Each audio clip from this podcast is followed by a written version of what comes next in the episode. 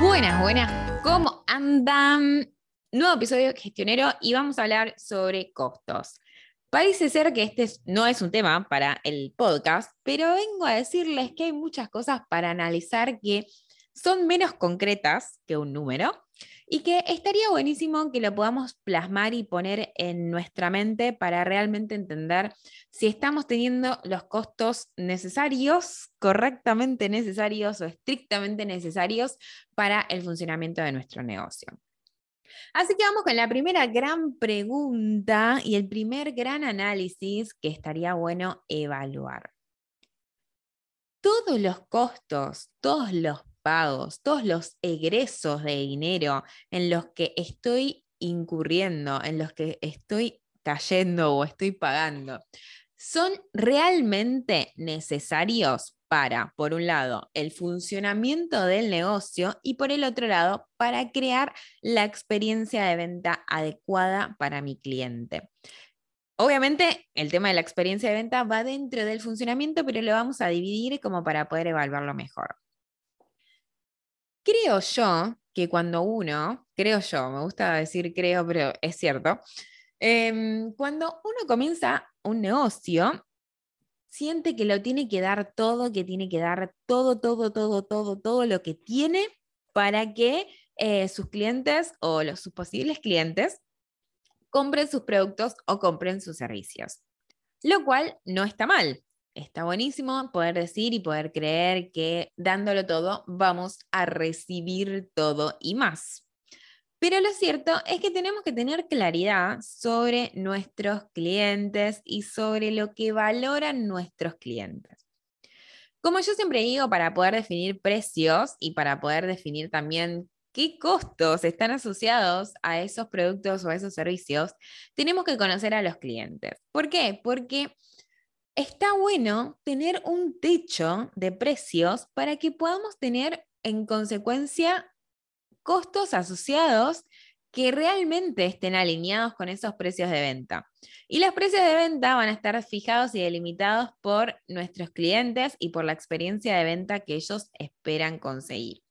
Entonces, cuando nosotros nos ponemos a crear un negocio y a crear un producto o a crear un servicio, tenemos que analizar si los clientes realmente valoran aquello que estamos haciendo. Primero, entendiendo si realmente lo estamos comunicando de la mejor manera posible.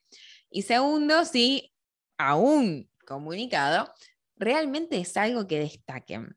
Siempre cuento esta historia, capaz ya la escucharon, pero cuando yo comencé hace ya unos tres años, mi primer servicio y mi único servicio era eh, asesoramiento personalizado a clientes para organizar sus finanzas. Obviamente fue mi primer servicio, yo caía de un mundo corporativo, empresas, eh, análisis, datos, reportes, información, y para mí también era importante brindar esa información y brindar esos reportes a donde yo trabajaba era hermoso, siempre tenías que cerrar con un, reporte, una minuta, un, un, checklist de todo lo que se había hablado.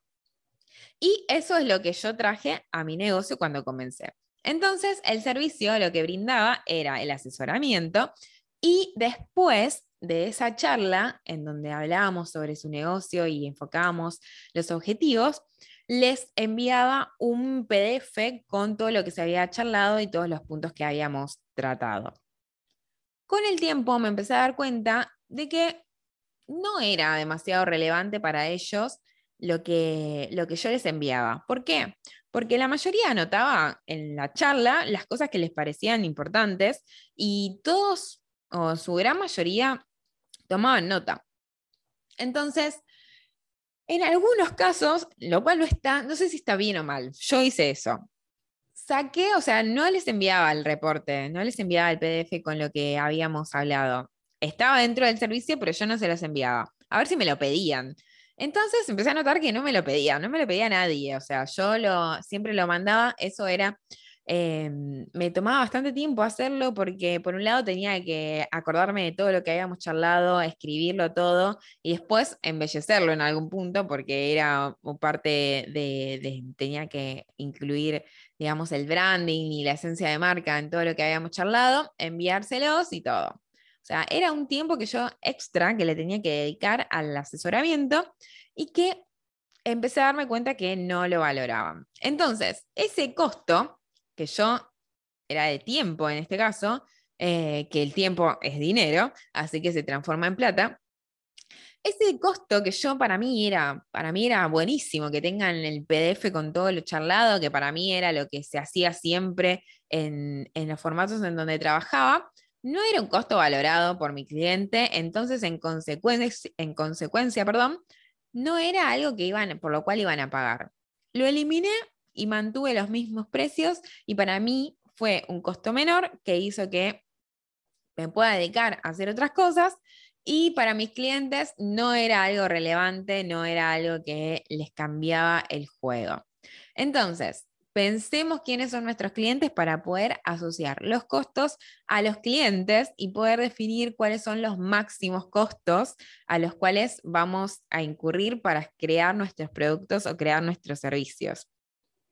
Entonces, por un lado tenemos esto de cómo crear una experiencia de venta adecuada, que está eh, relacionado con lo que les contaba recién, con lo que yo me di cuenta cuando, cuando había empezado con gestión y cuando había creado mis primeros servicios.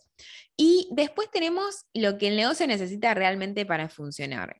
Que a esto me refiero con el back, ¿no? Como no con la experiencia de venta, sino con toda la operatoria del negocio. Por ejemplo, hay muchas veces que eh, incurrimos en costos innecesarios porque son costos duplicados por mal funcionamiento o por un error en los procedimientos o porque no se tiene ningún procedimiento y, por ejemplo, se tiene que ir a comprar mercadería más de una vez o em, se tienen que pagar fletes más de una vez por no tener una correcta gestión del stock. O, eh, por ejemplo, se rompe algo y no estamos, y obviamente nos tenemos que hacer cargo de, eso, de esa cosa que se rompió, y eso cae, obviamente, dentro de los costos del negocio. Eh, así, un montón de cosas que podemos charlar y podemos evaluar y podemos eh, entender si realmente los costos de nuestro negocio son los costos necesarios para que todo funcione y para que la experiencia de venta que queremos crear realmente se consiga. Entonces, dar todo no siempre es la mejor solución.